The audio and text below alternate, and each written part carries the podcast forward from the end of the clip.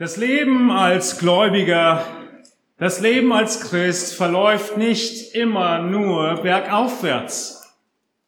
Wie die tollen Wirtschaftsleute uns weismachen wollen, als würde es immer nur aufwärts gehen mit allen Kurven, die wir irgendwo äh, in den Medien oder auf irgendwelchen Kongressen oder Vorstandssitzungen zeigen könnten. Es muss immer bergauf gehen. Ihr wisst, der Gläubige, einmal gerettet, geht nicht mehr verloren. Wenn er wirklich gerettet ist und nicht nur einen Scheinglauben hatte, wie der zweite und dritte Boden im Gleichnis der vier Ackerböden, dann ist er fest in den Händen Jesu. Er ist der gute Hirte und seine Schafe gehen nicht verloren, denn er hält sie fest. Was also würdest du tun, wärst du Satan? Wenn du sie schon nicht mehr zurückbekommst, diese Menschen, diese Schafe, würdest du einfach dafür sorgen, dass sie gelähmt werden, dass sie nicht vorwärts kommen und dass sie, das Beste von allem, einfach abgelenkt werden von allem Möglichen, womit man sie so ablenken kann und verwirrt werden. Und diese Ablenkung ist eine einfache Ablenkung, eine ganz einfache Ablenkung. Einfach nur wegschauen müssten sie von ihrem Jesus. Mehr ist es nicht. Wir als Gläubige sind stets in der Gefahr in unserem Leben, wegzuschauen von Jesus gerade auf dem Meer, auf dem See, Entschuldigung, gelaufen, schaut Petrus weg von Jesus und merkt, dass das Wasser nass und kalt ist.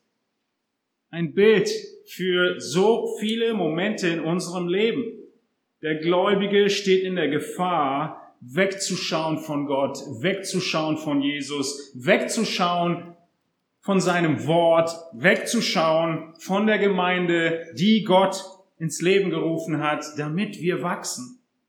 Diese Gefahr des Gläubigen ist groß. Und die Frage, wenn du in einem so einem Moment oder sogar so einer Lebensphase steckst, wo alles düster ist, wo irgendwie die Beziehung zu Gott von vorne auf der Bühne sich ganz toll anhört, aber in meinem Leben, in meinem Alltag, Montag bis Samstag, irgendwie nichts Lebendiges und nichts, was nach Beziehung sich auch nur anfühlen würde, zu Jesus vorhanden ist, dann suchst du nach einem Weg, Gott wieder zu begegnen. Der wahre Gläubige, er wird nach Luft schnappen, wenn er unter Wasser ist. Der Gläubige sucht nach Wegen, Gott zu finden. Und die Welt hat viele Antworten darauf, dir weiß zu machen, wie du Gott finden könntest. Und die Gläubigen in Kolosse hatten ähnliche Irrlehren, deren sie auf den Leim zu gehen dran waren, wie auch wir heute. Auch heute sind unsere christlichen Internetseiten und christlichen Buchläden oder christlichen Abteilungen in den normalen Buchläden und auf den allseits bekannten Internetplattformen voll mit Büchern, Literatur, Angeboten und Wahrheiten, ja Bestsellern von Ideen, wie du Gott finden könntest. Vor ungefähr 13 Jahren, um das Jahr 2010 herum, gab es einen riesigen Bestseller, der sich die Hütte nannte. Die Hütte schreibt auf den letzten Buchseiten, Seite 350, also keine kurze Lektüre, als Antwort auf die Frage, kann man ein christliches Leben führen, sich als Christ empfinden, ohne Mitglied einer Kirche zu sein? Die Hütte antwortet, aber natürlich, man kann ein christliches Leben führen und sich für einen Christen halten, ohne dass Gott dabei irgendeine Rolle spielt.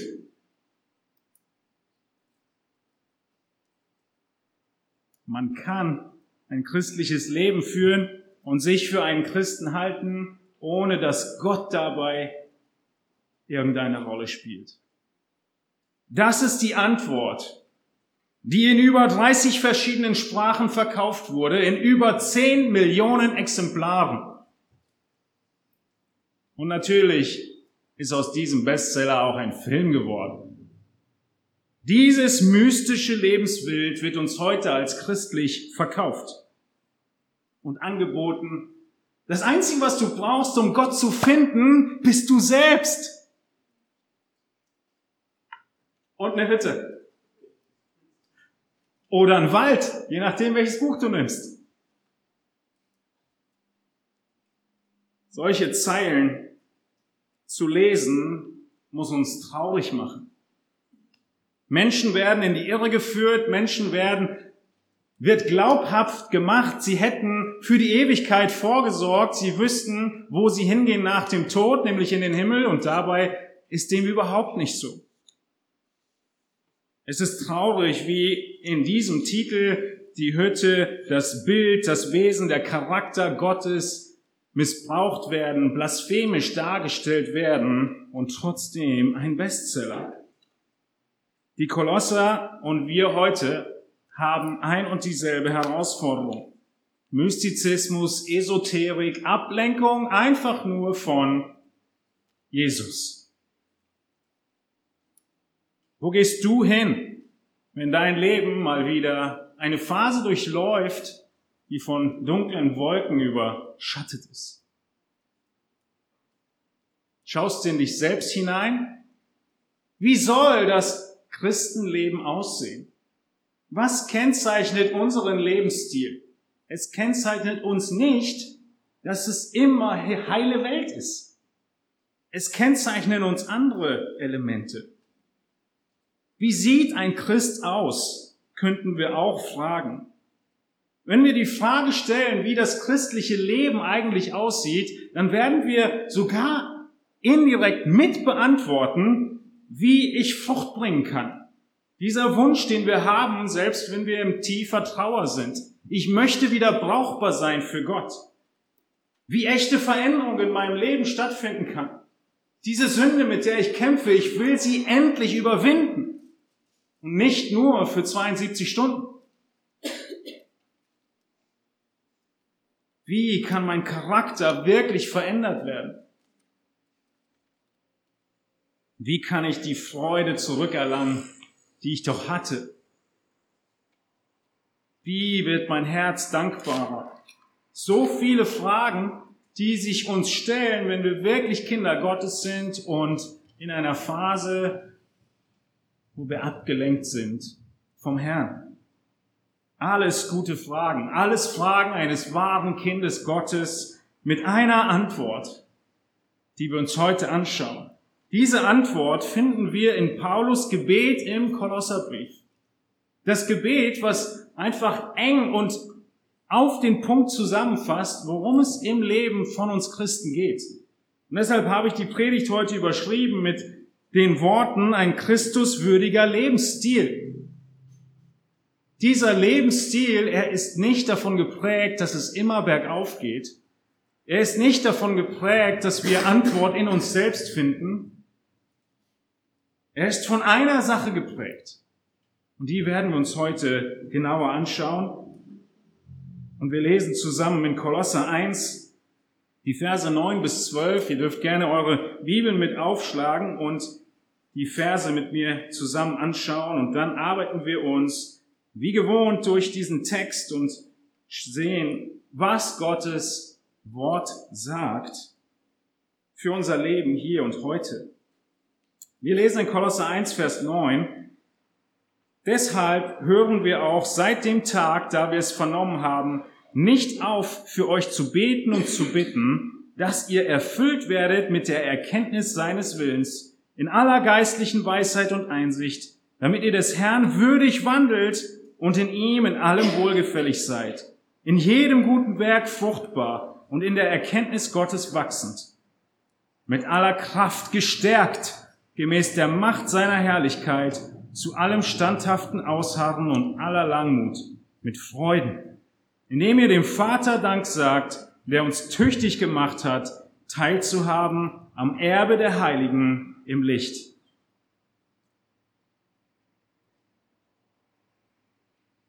Wenn wir uns dieses Gebet von Paulus für die Kolosse auf der Zunge zergehen lassen, dann würden wir alle übereinstimmen und sagen, ja, ich möchte, dass jeder das für mich betet. Ich möchte genau so leben, dem Herrn würdig, in jedem Werk fruchtbar, wachsend, dankbar, mit Freude, mit Ausharren, mit Land, Richtig? In welchem Zusammenhang befinden wir uns im Kolosserbrief? Wir sind im Gebet von Paulus. Und Paulus beginnt, wir haben es uns drei Predigten lang im Sommer angeschaut. Vielleicht warst du im Sommer unterwegs und hast diese Predigt noch gar nicht gehört. Wir haben tolle Möglichkeiten, sie nachzuhören auf der Webseite und es ist viel, viel Reichtum in Gottes Wort was wir dort schon erarbeitet haben. Wir haben hier in Vers 9 gesehen, dass Paulus für seine Geschwister betet. Aber bevor er zum Gebet kommt, dankt er überschwänglich. Wofür dankt er nochmal? Glaube, Liebe, Hoffnung und die Frucht, die sie bringen. Glaube, Liebe, Hoffnung und Frucht, er ist dankbar. Wofür könnte man noch beten? Er betet für Wachstum in Erkenntnis, was wir uns letzte Predigt angeschaut haben. Er hat so viel von den Früchten der Kolosser gehört und trotzdem betet er weiter für das Wachstum. Er betet oft. Wir haben gesehen, es ist Paulus Gewohnheit zu beten. Wann immer er an jemanden denkt, wandelt er den Gedanken in ein Gebet um. Von Dank und Fürbitte. Nicht nur Fürbitte. Dank und Fürbitte. Eine Gewohnheit, füreinander zu beten, haben wir uns angeschaut. Paulus, er kämpft regelrecht dafür, dass die Kolosser wachsen in Erkenntnis.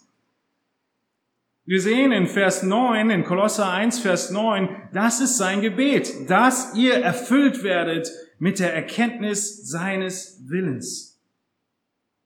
Er hört nicht auf zu beten, dass sie erfüllt werden mit der Erkenntnis seines Willens. Das große Gebet von Paulus. Deine große Antwort auf all die Fragen, die ich in der Einleitung gerade genannt habe, ist hier drin. Du willst Freude in deinem Leben, du willst Sieg über Sünde, du willst, dass die Wolken endlich sich verziehen, wachse in Erkenntnis. Eine einzige Bitte, die Paulus hat erfüllt werden mit der Erkenntnis. Warum ist das so wichtig? Auch darüber haben wir letztes Mal schon gesprochen, nur noch mal als Erinnerung. Unser Missionsbefehl in Matthäus 28 lautet, Jünger machen. Jünger machen, indem wir hingehen, indem wir taufen und indem wir dann lehren, alles zu halten, was Christus geboten hat. Dieses Lehren ist das Wachsen in Erkenntnis. Es ist genau das, was Jesus seinen Jüngern gesagt hat, was Paulus den Kolossern sagt und wie er für sie betet. Wir müssen wachsen in Erkenntnis. Das ist unser Leben. Das ist Jüngerschaft. Ab dem Moment der Taufe und der Gemeindezugehörigkeit entsteht, beginnt der lebenslange Prozess des Lernens, alles zu halten, was er geboten hat. Wie formuliert Paulus es? Erkenntnis von dem Willen Gottes. Den Willen Gottes, den wir dann umsetzen wollen. Paulus, er ist so eifrig dabei, dass er in Kolosser 2 im nächsten Kapitel sogar sagt, ich will aber, dass ihr wisst, liebe Gemeinde, ihr sollt wissen, da wollen wir gut hinhören, oder? Wenn er das schon sagt, Kolosser 2.1, welch großen Kampf ich um euch habe und um die in Laodicea und um alle, die mich nicht von Angesicht gesehen haben. Ich will, dass ihr wisst, dass ich mich auftreibe für euch. Warum? Schaut in den Text hinein. Ich will, dass ihr wisst, welch großen Kampf ich habe. Vers 2. Damit ihre Herzen ermutigt werden. Der ganze Ziel von Paulus Arbeit und Aufopferung ist, dass die Gemeinde wieder ermutigt wird. Und das wird sie durch zwei Dinge. Wir sind in Kolosser 2,2, indem sie in Liebe zusammengeschlossen sind. Das ist das Untereinander. Und indem sie mit völliger Gewissheit im Verständnis bereichert werden zur Erkenntnis des Geheimnisses Gottes, des Vaters und des Christus in welchem alle Schätze der Weisheit und der Erkenntnis verborgen sind. Wenn du in deinem Leben durch Trauer gehst, durch Schwierigkeiten gehst und dein Herz ist nicht ermutigt, die Liebe zu deinem Nächsten ist erkaltet, dann brauchst du mehr Erkenntnis. Du brauchst Verständnis davon, wer Gott ist und wer Christus ist. Du brauchst eine Gewissheit darin. Den Ephesern schreibt Paulus, dass ihr nicht mehr hin und her geworfen seid in jedem Wind der Lehre. Die Antwort ist, Paulus kämpft so sehr dafür, er betet dafür, wahrscheinlich ist es wichtig, dass wir in Erkenntnis wachsen. Es ist der Auftrag Christian seine Jünger. Wahrscheinlich ist es wichtig dass wir in Erkenntnis wachsen. Die Ursache seines Kampfes ist, dass die Gemeinde in Liebe zusammenwächst und in der Erkenntnis weiter vorankommt. Aber wir kommen ja erst noch zu Kapitel 2. Zurück zu Kapitel 1 und sein Gebet. Die Gefahren damals sind dieselben wie heute. Wir werden von Überredungskünsten abgelenkt die sich sehr gut anhören. Wovon abgelenkt? Nur auf Jesus zu schauen. So viele Dinge können uns ablenken. Deshalb müssen wir immer und immer wieder in der Erkenntnis Christi, in der Erkenntnis Gottes wachsen, damit wir nicht gemäß den Grundsätzen der Welt handeln. Auch das ist eine Anspielung von mir an Kolosser 2, Vers 4. Wir schauen uns heute an, was die Folge ist, wenn wir in Erkenntnis wachsen. Ab Vers 10 lesen wir davon. Wie sieht der Christuswürdige Lebensstil aus? Wie sieht es aus, dass wir in Erkenntnis wachsen? Vers 10 geht es nämlich weiter. Ihr sollt in Erkenntnis wachsen, damit ihr des Herrn würdig wandelt und ihm in allem wohlgefällig seid. Diese Erkenntnis ist kein theoretisches Wissen, sondern sie führt dazu, dass wir das Richtige tun, damit ihr des Herrn würdig wandelt. Würdig. Etwas eingestaubt, dieser Begriff. Er ist meiner Aufmerksamkeit nicht würdig. Er ist würdig, diese Medaille zu tragen. Warum ist er würdig? Weil er etwas Großartiges erreicht hat. Er hat alle anderen geschlagen im Wettkampf.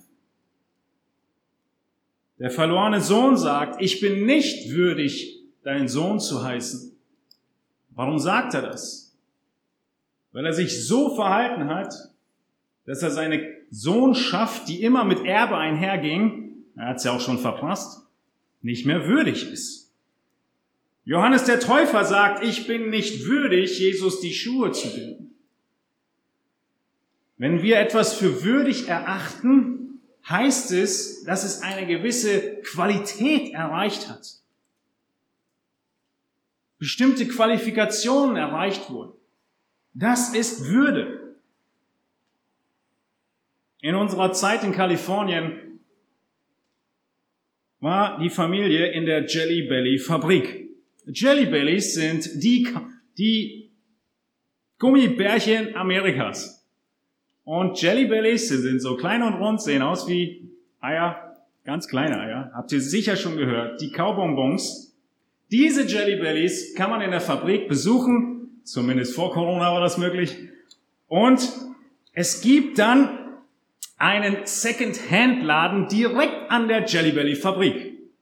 Wo geht man natürlich hin nach der Führung oder auch ohne Führung? Zum Second-Hand-Laden der Jelly Belly Fabrik. Du kommst in diesen Second-Hand-Laden rein und du denkst dir, das sind gar keine Jelly Bellies. Weil, wisst ihr wieso? Weil keiner dieser kleinen Kaubonbons den Aufdruck Jelly Belly hat. Das Logo ist sehr einprägsam und sie, jeder einzelne kleine Jelly Belly kriegt dieses Logo. Kein einziger Jelly Belly im Second-Hand-Laden hat das Logo. Die Antwort der Verkäufer war, wir sind hier im Second-Hand-Laden. Keiner dieser Jelly Bellies ist würdig, das Logo zu tragen. Sie sind zu groß, zu klein oder in irgendeiner Form, in der falschen Form irgendwie Geschmacksvermischung. Äh, Sie sind nicht würdig, Jellybelly genannt zu werden. Paulus betet, dass du wandelst, würdig Christ genannt zu werden.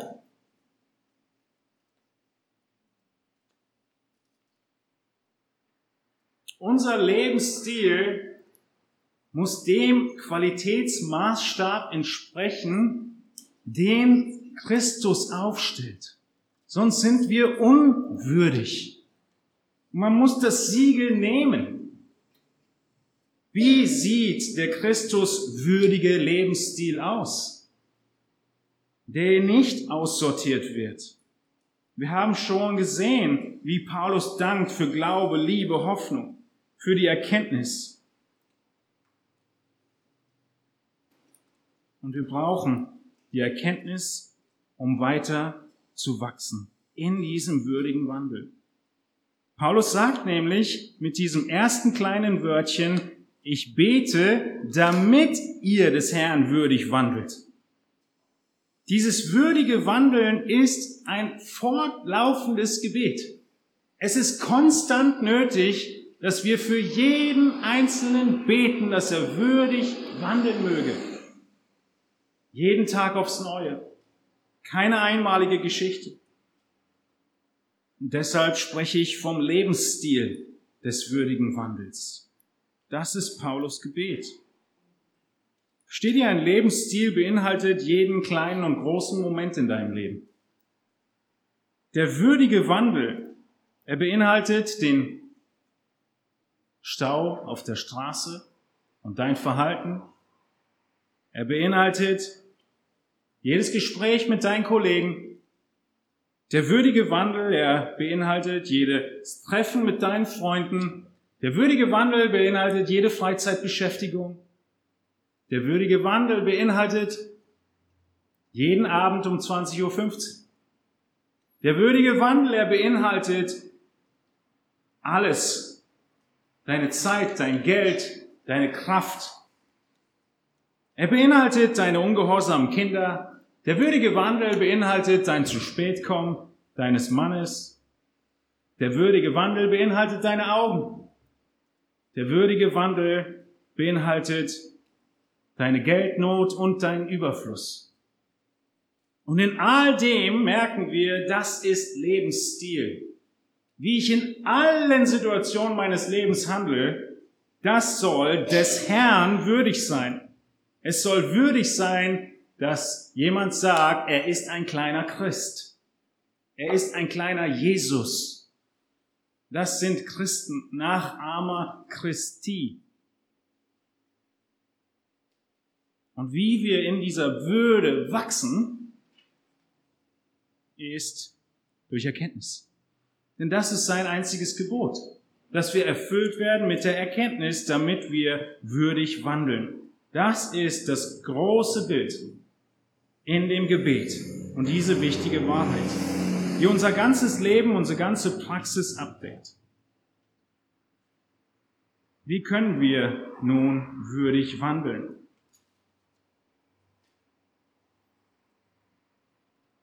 In, der Text in Vers 9 geht weiter, dass wir mit der Erkenntnis seines Willens in aller geistlichen Weisheit und Einsicht erfüllt werden. Es ist die Weisheit, die wir brauchen, das, was wir nun wissen, richtig umzusetzen. Der würdige Wandel, er ist das Ziel und die Folge von jeder Erkenntnis. Haltet euch einen Baum vor Augen. Wenn ein Baum lebt und er bewässert wird, dann wird er ganz natürlich einfach, weil er lebt, das Wasser in Nährstoffe aufnehmen, weiter wachsen und irgendwann Frucht bringen. Je nachdem welcher Baum, sieht es unterschiedlich aus. Ein Baum, der lebt, der Wasser und Sonne und ein bisschen Luft kriegt, wird wachsen. Genauso natürlich, genauso selbstverständlich ist es, dass ein Gläubiger unter dem Wort der Gemeinschaft, dem Gebet wachsen wird. Das ist unser Lebensstil. Wenn du Woche für Woche im Gottesdienst bist und dein Leben sich aber nicht ändert, dein Lebensstil sich nicht ändert, du keinen Sieg hast über Sünde, was ist dann deine Diagnose? Gehen wir zurück zu meiner Zimmerpflanze. Wenn ich sie regelmäßig gieße und sie nicht wächst und sie keine Früchte bringt, was ist dann meine Diagnose? So einfach ist es. Jesus selbst sagt, meine Schafe hören meine Stimme und ich kenne sie und sie folgen mir nach und ich gebe ihnen ewiges Leben und sie werden in Ewigkeit nicht verloren gehen und niemand wird sie aus meiner Hand reißen. Es sind die Schafe, die seine Stimme hören und ihm folgen. Horchen und Gehorchen gehören immer zusammen. Das ist der veränderte Lebensstil. Christus, er ist unser Leben. Dieser Lebensstil, den schauen wir uns nun in den Versen 10 bis 12 an und gucken uns die Eigenschaften an, wie er sich zeigt. Wie soll dieser christliche Lebensstil aussehen? Paulus er beginnt mit Fruchtbarkeit. Wir sollen fruchtbar sein. Der Text im Vers 10 er lautet, in jedem guten Werk fruchtbar. Der erste Punkt zu dem christlichen Christuswürdigen Lebensstil ist also, dass wir fruchtbar sind. Worin? In jedem guten Werk. Wir könnten auch übersetzen in allerlei Arten und Weisen von guten Werken. Das Besondere hier und in den nächsten drei Punkten, die wir durchgehen in dieser Predigt, ist, dass alle Begriffe von einem fortlaufenden Handeln sprechen. Es ist eben ein Lebensstil und nicht eine Momentaufnahme. Wir als Christuswürdige Nachahmer haben einen Lebensstil, der fruchtbar ist in allerlei guten Werken. Der Titusbrief, er ist voll davon, ein Vorbild guter Werke zu sein. Titus 2,7, Titus 2, Vers 14. Christus hat uns zum Eigentum gereinigt, damit wir eifrig sind, gute Werke zu tun. Titus 3.1. Titus soll die Gläubigen erinnern, dass sie den Obrigkeiten sich unterordnen, gehorsam sind und zu jedem guten Werk bereit. Titus 3.8, dass wir darauf bedacht sein sollen, eifrig gute Werke zu tun. Titus 3.14, dass wir die dringenden Nöte eifrig beheben und gute Werke tun und nicht unfruchtbar sind. Was sollen wir tun? Wie sieht Frucht aus? Natürlich denken wir an die Geistesfrucht und sie ist richtig. Aber der Lebensstil des Gläubigen, er ist voll von allerlei Art guter Werke. Das ist Paulus Gebet für die Kolosser. Erkenntnis führt zu Frucht in guten Werken. Römer 7 stellt diese Früchte gegenüber. Den Text habe ich letzte Predigt schon erwähnt. Wir sind damals jemandem zu eigen gewesen und jetzt nicht mehr. Römer 7, 4, ihr seid, meine Brüder, nach dem Gesetz getötet worden durch den Leib des Christus, damit ihr einem anderen zu eigen seid, nämlich dem, der aus den Toten auferweckt worden ist. Wir gehören jetzt Christus. Ende von Vers 4, damit wir Gott Frucht bringen.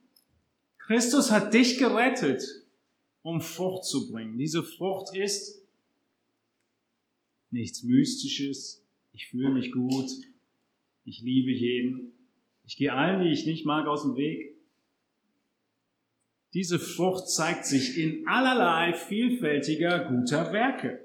Vers 5, Römer 7, Vers 5, der nächste Vers. Denn als wir im Fleisch waren, da wirkten wir in unseren Gliedern die Leidenschaften der Sünde, die durch das Gesetz sind, um dem Tod Frucht zu bringen.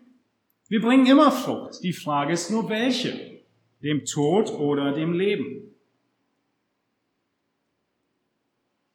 Der Christuswürdige Wandel, er hat Frucht als Folge. Und zwar als Lebensstil. Du schaust auf das Leben des Gläubigen und du siehst gute Werke. Du siehst Frucht, du siehst Investition, du siehst Hilfe. Als zweites sehen wir, dass Paulus weitergeht und dass Christus würdige Leben nicht nur ein fruchtbares ist in allerlei Werken, sondern zweitens auch ein wachsendes Leben in Erkenntnis. Ich habe mich nicht vertan. Die Grundlage für sein ganzes Gebet ist die Erkenntnis und trotzdem nennt er sie hier wieder, als wäre es ihm wichtig. Er sagt, ich bete, dass ihr mit Erkenntnis erfüllt werdet, damit ihr Frucht bringt und damit ihr in Erkenntnis Gottes wachst. Irgendwie doppelt gemoppelt. Es ist einfach Paulus so sehr auf dem Herzen, uns klar zu machen, dass das der Schlüssel ist. Und alle möglichen Leute um dich herum sagen, der Schlüssel liegt woanders. Der Schlüssel liegt in der neuen Taktik, der Schlüssel liegt in drei Punkten für dies oder jenes, der Schlüssel liegt in irgendetwas außerhalb von Christus. Und deshalb sagt Paulus, nein, in Christus ist die Lösung zu finden. Du musst in Erkenntnis wachsen. Der Christuswürdige Lebensstil wächst in der Erkenntnis Gottes. Es ist einfach, jemandem zu sagen, heute Nachmittag um 15 Uhr, saug bitte diese Ecke. deinem Kind gestern Nachmittag, saug bitte dein Zimmer. Es ist leicht, einen Befehl zu geben und ihn auszuführen. Aber darum geht es Gott nicht. Gott ist nicht ein Gott, der will, dass wir irgendwelche Befehle ausführen. Er möchte eine Beziehung zu dir haben. Und deshalb musst du ihn kennenlernen. Es ist etwas ganz anderes, jemanden wirklich innig zu kennen, und dann von ihm gesagt zu bekommen, saug bitte das Zimmer. Deine Motivation ist eine ganz andere. Es ist nicht einfach nur Pflichterfüllung. Deshalb will Gott so sehr, dass wir ihn kennenlernen, weil es nicht um Pflichterfüllung geht, sondern weil er uns liebt, so sehr, dass er seinen Sohn für uns gegeben hat. Er möchte eine Beziehung zu jedem Menschen haben. Und Beziehung erfordert Kennenlernen. Und wir sind immer noch in dem fortlaufenden Aspekt. Das Fruchtbringen war fortlaufend dein ganzes Leben lang. Und das Gott erkennen, einmal darfst du raten, ist fortlaufend dein ganzes Leben lang. Fruchtbringend und wachsend. Wir müssen immer wieder wachsen. Ich denke, ich übertreibe nicht, wenn ich Zeugnis gebe und sage, jede Sünde, mit der ich lange zu kämpfen hatte, wurde gelöst durch bessere Erkenntnis Gottes. Nichts anderes hat die Kraft, dein Leben zu verändern, als die Erkenntnis Gottes. Und ja, manchmal dauert's ewig. Aber der Teufel möchte, dass du überall woanders hinguckst. Dass du den 105. Blogartikel liest. So gut sie sein mögen. Aber wenn sie dir nicht helfen, Gott mehr zu erkennen und Christus mehr zu erkennen, werden sie kraftlos sein und dich nur ablenken. Deshalb ist es Paulus so wichtig, dieses eine Anliegen. Liebe Kolosser, ihr seid in Glauben gut unterwegs, in Liebe gut unterwegs, in Hoffnung gut unterwegs und ihr bringt Frucht. Ich habe eine Bitte an Gott. Möge eure Erkenntnis wachsen damit ihr Frucht bringt in guten Werken und damit ihr zweitens Gott erkennt. Und all das ist fortlaufend. Nehmen wir wieder meine Blume. Bei mir müssen alle Blumen, künstlichen Blumen nach und nach weichen, weil ich darin so schlecht bin. Aber nehmen wir an, ich habe eine Blume und einen großen Vorsatz, mich wirklich um sie zu kümmern. Und sie hat Licht und sie hat Wasser und sie hat Luft. Und ich freue mich an dieser Blume und denke mir, genug der Pflege. Sie kann jetzt mal für ein paar Wochen in den Abstellraum. Was wird ganz natürlich passieren? Wird die Blume so stark und kräftig blühen wie an dem Tag, an dem ich sie dort eingesperrt habe? Nein, wird sie nicht. Aber wir als Gläubige meinen, unser Leben wenn wir aufhören, in Erkenntnis zu wachsen, wenn wir aufhören, die Bibel zu lesen, wenn wir aufhören zu beten, würden genauso weiter florieren wie zu der Zeit, als wir es taten. Warum denken wir das? Weil der Teufel nur eine Taktik hat. Wenn er dich schon nicht zurückgewinnen kann, will er dich wenigstens lähmen. Und deshalb ist es so unglaublich wichtig, dass wir in der Erkenntnis Gottes wachsen. Hinhören, ihn mehr kennenlernen, weil es ihm nicht um ein Regelwerk geht, sondern um die Beziehung zu uns. Und die hängt von der Erkenntnis ab.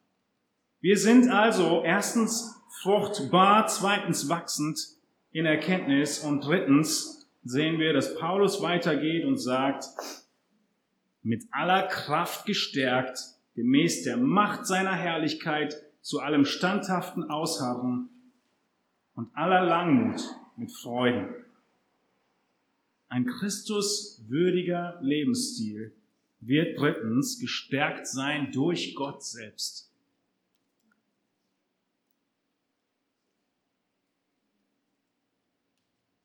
Du meinst, du hast keine Kraft, gegen diese Sünde anzukämpfen? Absolut richtig. Hast du nicht. Du meinst, du hast keine Kraft, deinen Nächsten zu lieben wie dich selbst? Gold, richtig, hast du nicht. Aber wenn du in Erkenntnis wächst und mit dieser Erkenntnis erfüllst wirst, wir müssen immer zurück zu Vers 9, da ist das Gebet, dann wird Vers 11 eintreten.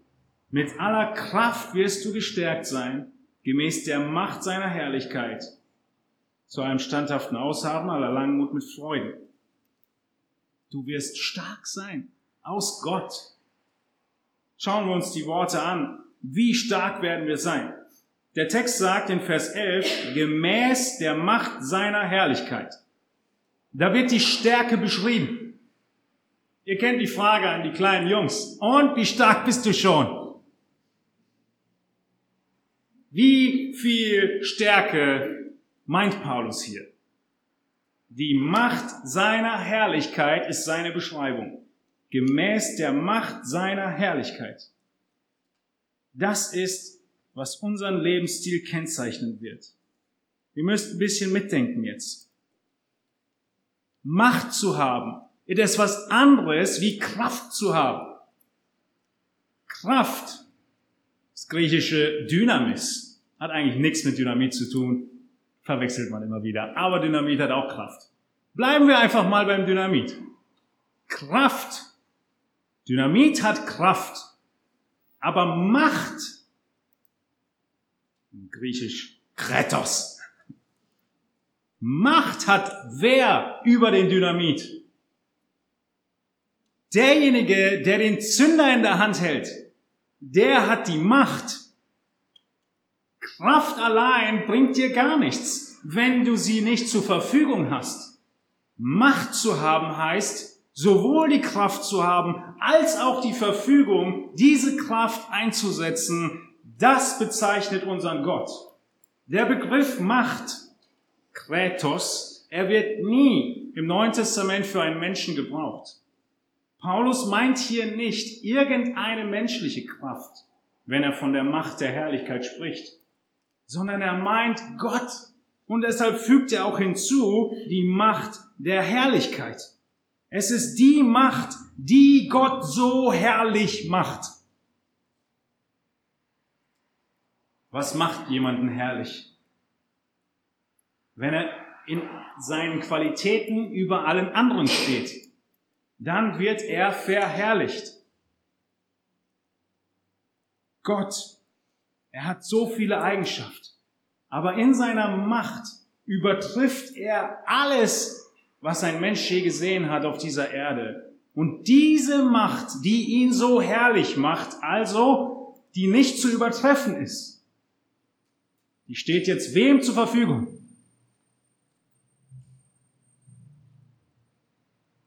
dir, wenn du in der Erkenntnis von Gott wächst.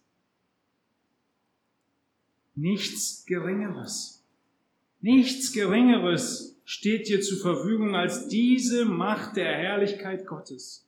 Diese besondere Eigenschaft, diese unaussprechliche Fähigkeit Gottes, diese Macht, die er besitzt und in einem Tag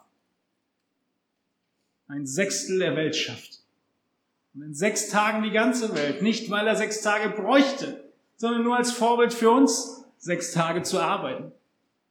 Der mit einem Wort den See stillt, den Sturm stillt, mit einem Wort die Toten von Leben auferweckt zum Leben. Diese Macht der Herrlichkeit,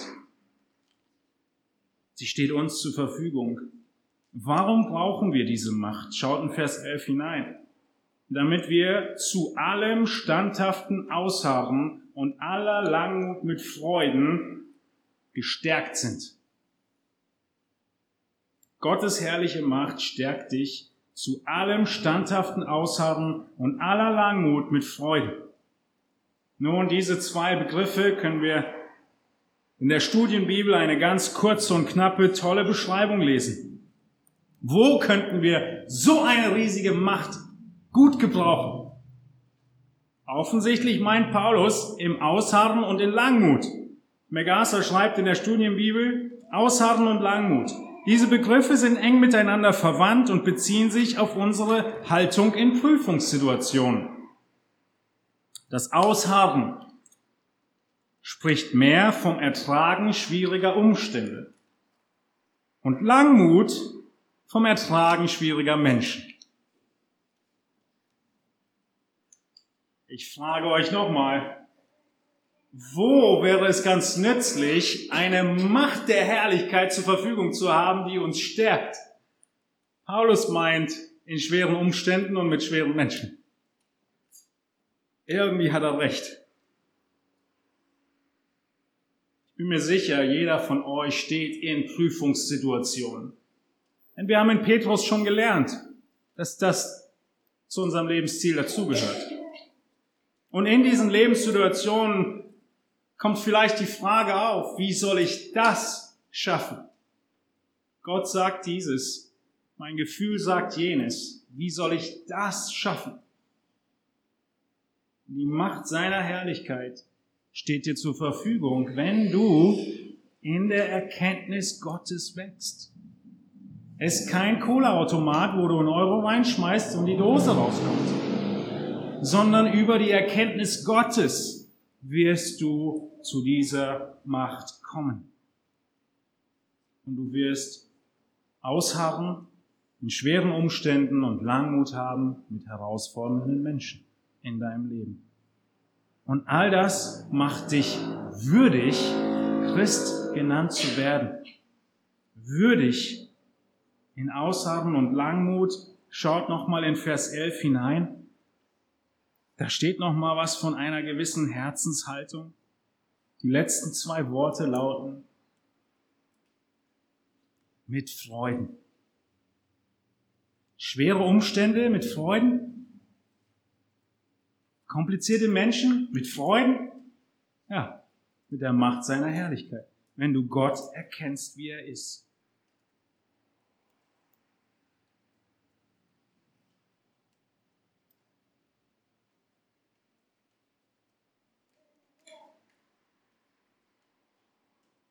Wenn wir zurück zur Blume gehen und wir das Blumengießen vernachlässigen und das Blumengießen so viel vernachlässigt haben, dass die Blätter nicht mehr gelb sind, sondern irgendwie gar nicht mehr da, wo sie hingehören, sondern auf dem Fußboden, dann sind das die Momente, an denen wir immer gerne zu Hause als Wiederbelebungsmaßnahmen sprechen. Wir fluten die Blume, gucken, ob noch was passiert. Bei Gott ist es nicht so. Sein abgestorbenes Blatt gleich unwiderrufliche Umstände bedeutet.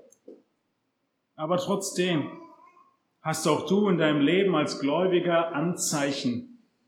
So wie die Blätter der Blume, die auf den Boden fallen und dir ein Anzeichen geben, da stimmt was nicht. So ist auch in deinem Leben als Christ. Sind Anzeichen da, die darauf hindeuten, dass die Würde Christus ähnlich genannt zu werden, nachlässt. Muss ich dich aufrufen. Zieh die Notbremse. Was ist die Antwort von Paulus? Was ist sein Gebet? Suche, wie du nach Erkenntnis wächst. Denn das ist der Schlüssel. Christus mehr erkennen, in ihm sind alle Schätze verborgen. Er hält die Macht bereit, dir zu helfen. Das ist die Lösung. Wir haben also gesehen, dass der christliche Lebensstil ein Lebensstil ist, voll Fruchtbarkeit in allerlei Werken, wachsend in Erkenntnis und gestärkt durch Gott. Und zuletzt sehen wir in Vers 12, es ist ein Lebensstil, der dankbar ist für die Errettung. Der Höhepunkt seines Gebetes wird sein, dass er einfach nur über Jesus staunt da kommen wir ein paar Predigten dazu. Aber hier ist das Ende seiner Fürbitte, dass die Erkenntnis wächst, damit Dankbarkeit wächst für die Rettung. Vers 12 lautet, Kolosser 1,12, indem ihr dem Vater Dank sagt, der uns tüchtig gemacht hat, teilzuhaben am Erbe der Heiligen im Licht. Er hat uns errettet aus der Herrschaft der Finsternis und hat uns versetzt in das Reich des Sohnes seiner Liebe, indem wir die Erlösung haben durch sein Blut, die Vergebung der Sünden. Je weiter wir in der Erkenntnis Gottes wachsen, umso würdiger wird unser Lebensstil für Christus und umso mehr werden wir dem Vater Dank sagen. Wir werden umso mehr verstehen, woher wir eigentlich kommen und wozu und wohin Gott uns gerettet hat. Die Hoffnung der Herrlichkeit für die Paulus schon dankt, immer mehr verstehen. Warum sollen wir danken? Was sagt Vers 12? Wir danken, weil er uns tüchtig gemacht hat.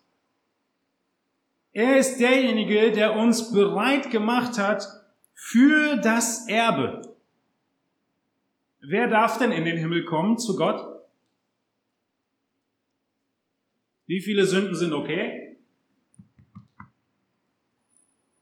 Keine einzige. Und einer ist da, der uns tüchtig macht, trotzdem einzutreten und das Erbe anzunehmen. Das ist Gottes Plan, Gott der Vaters Plan. Und deshalb danken wir ihm. Er hat uns tüchtig gemacht. Er hat uns adoptiert, ins Licht zu kommen. Vers 13, er hat uns errettet aus der Herrschaft der Finsternis. Er hat uns versetzt in ein neues Reich. Wir waren unter der Herrschaft der Finsternis und wir sind in ein neues Reich gekommen, dem Reich Gottes. Im Reich der Finsternis hatten wir keine Chance zu entkommen. Alcatraz ist nichts dagegen. Aber Christus hat alles getan, so dass wir in sein Reich kommen. Ich habe die ganze Predigt hindurch betont, dass alle vier Aspekte ein fortlaufendes Leben beschreiben.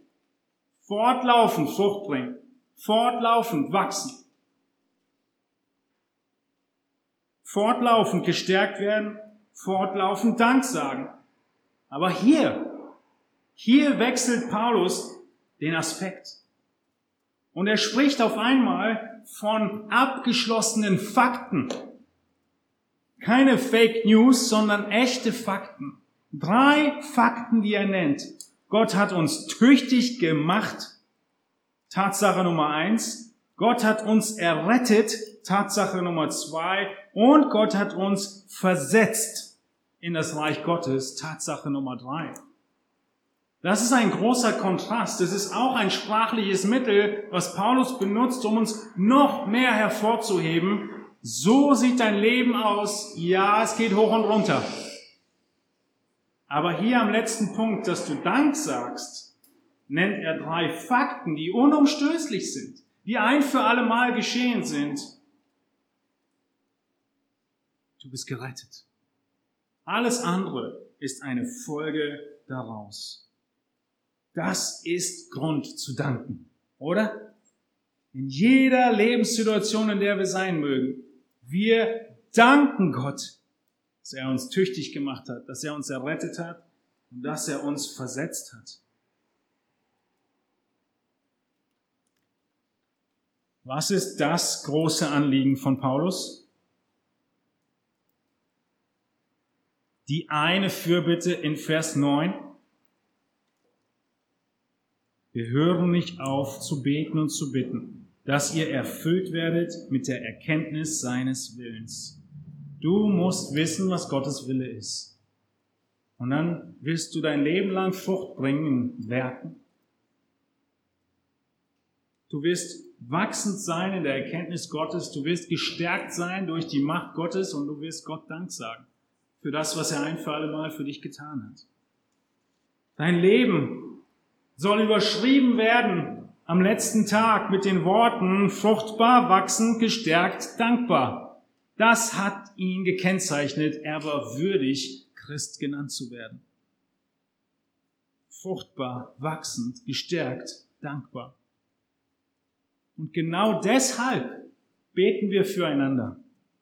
Deshalb betet Paulus für die Kolosser, weil das so, so wichtig ist. Und der Rest des Briefes, er geht in die gleiche Richtung.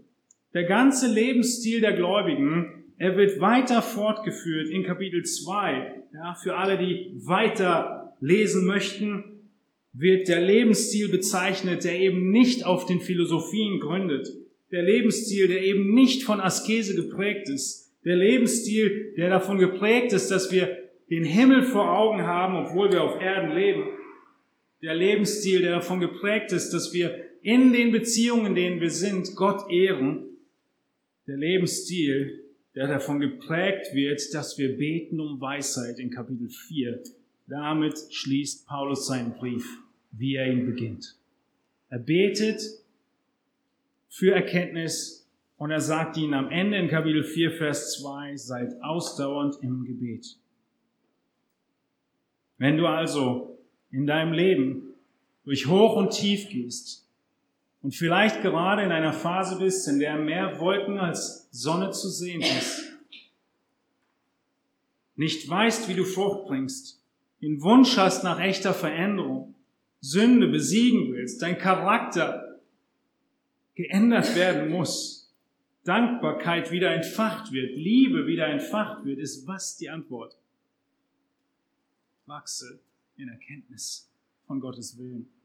Und diese Dinge werden folgen. Und so soll unser Leben überschrieben werden. Fruchtbar, wachsend, gestärkt und dankbar. Aus diesem Grund, weil das so wichtig ist und weil es fortlaufend für jeden von uns wichtig ist, lasst uns das füreinander beten. Wann immer wir aneinander denken. Danken wir füreinander und beten füreinander. Lasst uns stille werden. Ihr dürft zum Gebet abschließend aufstehen.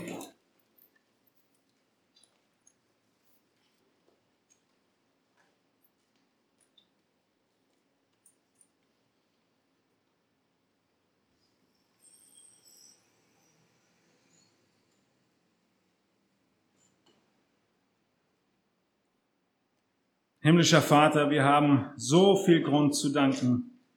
Wir wollen dich preisen dafür, dass dein Werk ein vollendetes Werk ist. Dass das Evangelium, was wir hören durften, wie auch bei den Kolossern und in der ganzen Welt, in Simbabwe, in Pakistan, in Berlin, dieses Evangelium, es bringt Frucht. Dieses Evangelium, es lässt uns Hunger haben nach deinem Wort. Es lässt uns Durst haben nach deiner Erkenntnis. Wir wollen dir danken für diese so prägnanten Aussagen und Gebete und dieses Vorbild von Paulus. Lass du uns selbst streben nach diesem würdigen Wandel. Lass du uns füreinander im Gebet einstehen um diesen würdigen Wandel. Ein Wandel, der nicht mit einem Tag erledigt ist, sondern unser Leben lang anhält. Wir wollen beten darum, Herr, dass du geehrt wirst durch unseren würdigen Wandel und dass wir uns nicht ablenken lassen von Christus, in dem alle Schätze der Weisheit verborgen sind. Danke, dass du den Weg geebnet hast und dass du uns die Macht gibst, gegen jede Herausforderung gemäß deinem Willen zu reagieren.